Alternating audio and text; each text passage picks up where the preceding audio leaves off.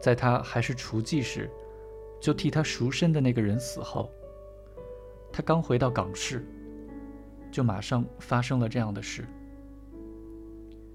居子说，打开始到如今，他就讨厌那个人，同他总是有隔阂。能维持五年，总算是不错了。曾经有两次，都快要分手了。一次是在这里当艺妓，一次是从师傅家搬到现在这个家的时候。可是我的意志太薄弱了，我的意志实在太薄弱了。他说，那人是住在港市。因为把他安顿在那里不太方便，趁师傅来这个村子时，就顺便将他带来的。人倒很亲切，可他从来未曾想过把自己许配给他，这事太可悲了。由于年龄相差很大，他只是偶尔来一趟。怎样才能断绝关系呢？我常常想。干脆做些越轨的事算了，真的这样想过？越轨多不好啊！越轨的事我做不来，还是天生做不来啊？我是很爱惜自己的身子的，要是我愿意，可以把四年期限缩成两年，可我不想勉强去做，还是身子要紧，勉强做了。也许会赚到许多钱，期限嘛，不让主家吃亏就行。每月本钱多少，利息多少，税金多少，加上伙食费，一算就明白了，够花就行，不勉强去做。碰上麻烦的宴会，厌烦死了，我就赶紧回来。要不是熟客点名叫，太晚了，客栈也不给我来电话。自己要是大手大脚，就成无底洞了。赚到够开销，那就可以了。本钱我已经还了一半以上，还不到一年呢。不过零用钱什么的，每月也要花三十元。他说每月能赚一百元就够开支。上月赚的最少的人是三百只和六十元。居子赴宴九十多次是最多的，赴宴一次，自己可以拿到一只，因此对主家来说，虽吃点亏，但很快就会赚回来的。在这个温泉浴场里，没有一个人因增加债务而延长期限的。第二天早晨，驹子仍然起得很早。我正梦见去打扫插花师傅的那间房子，就醒过来了。搬到窗边的梳妆台，镜里映现出披上红叶的重山叠峦，镜中的秋阳明亮耀眼。糖果店的女孩子把居子替换的衣裳拿来了。居姐，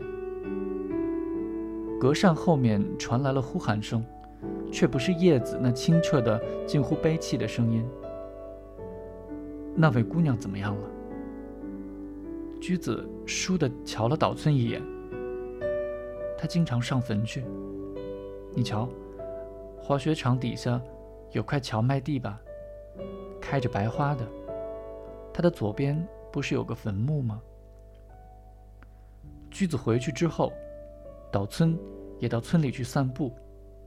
在屋檐下，一个女孩子穿着全新的红色法兰绒雪裤，在白墙边拍球。确实是一派秋天的景象。有许多古色古香的建筑物，给人的印象仿佛是封建诸侯出巡的年代修建的。屋檐很深，二楼的纸拉窗只有一尺高，而且是细长条。檐前垂挂着一张。八毛边的帘子，土坡上围着一道狗尾草的篱笆，狗尾草占满了淡黄色的花朵。细长的叶子一株株地伸展开来，形似喷泉，实在太美了。叶子在路旁向阳的地方铺上了草席子，在打红小豆。红小豆辉光点点的从干豆秸里蹦了出来。叶子头上包着毛巾，大概没看见岛村吧。他岔开穿着雪裤的双腿，一边打红小豆，一边唱歌，歌声清澈的近乎悲戚，马上就能引起回声似的。蝶儿、蜻蜓，还有蟋蟀，在山上鸣叫啁啾。金琵琶、金钟儿，还有纺织娘，还有这样一首民歌：晚风吹拂，大乌鸦啊，蓦地飞离了山林。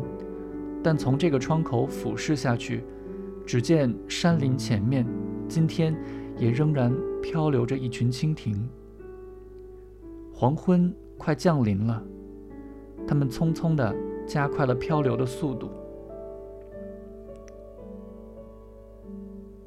岛村出发之前，在车站小卖部里找到了一本新版的这一带的登山指南，把它买了下来，漫不经心地阅读着。上面写道：“从这房间远眺县界的群山，其中的一座山顶上有一条。”穿过美丽池沼的小径，在这附近的沼地上，各种高山植物的花朵争艳斗丽。若在夏天，红蜻蜓漫天飘舞，有时停落在人们的帽子上、手上，有时甚至停落在眼镜框上。那股自在劲儿，同受尽虐待的城市蜻蜓真有天壤之别。但是，眼前的一群蜻蜓像被什么东西追逐着。又像急于抢在夜色降临之前，不让山林的幽黑抹去它的身影。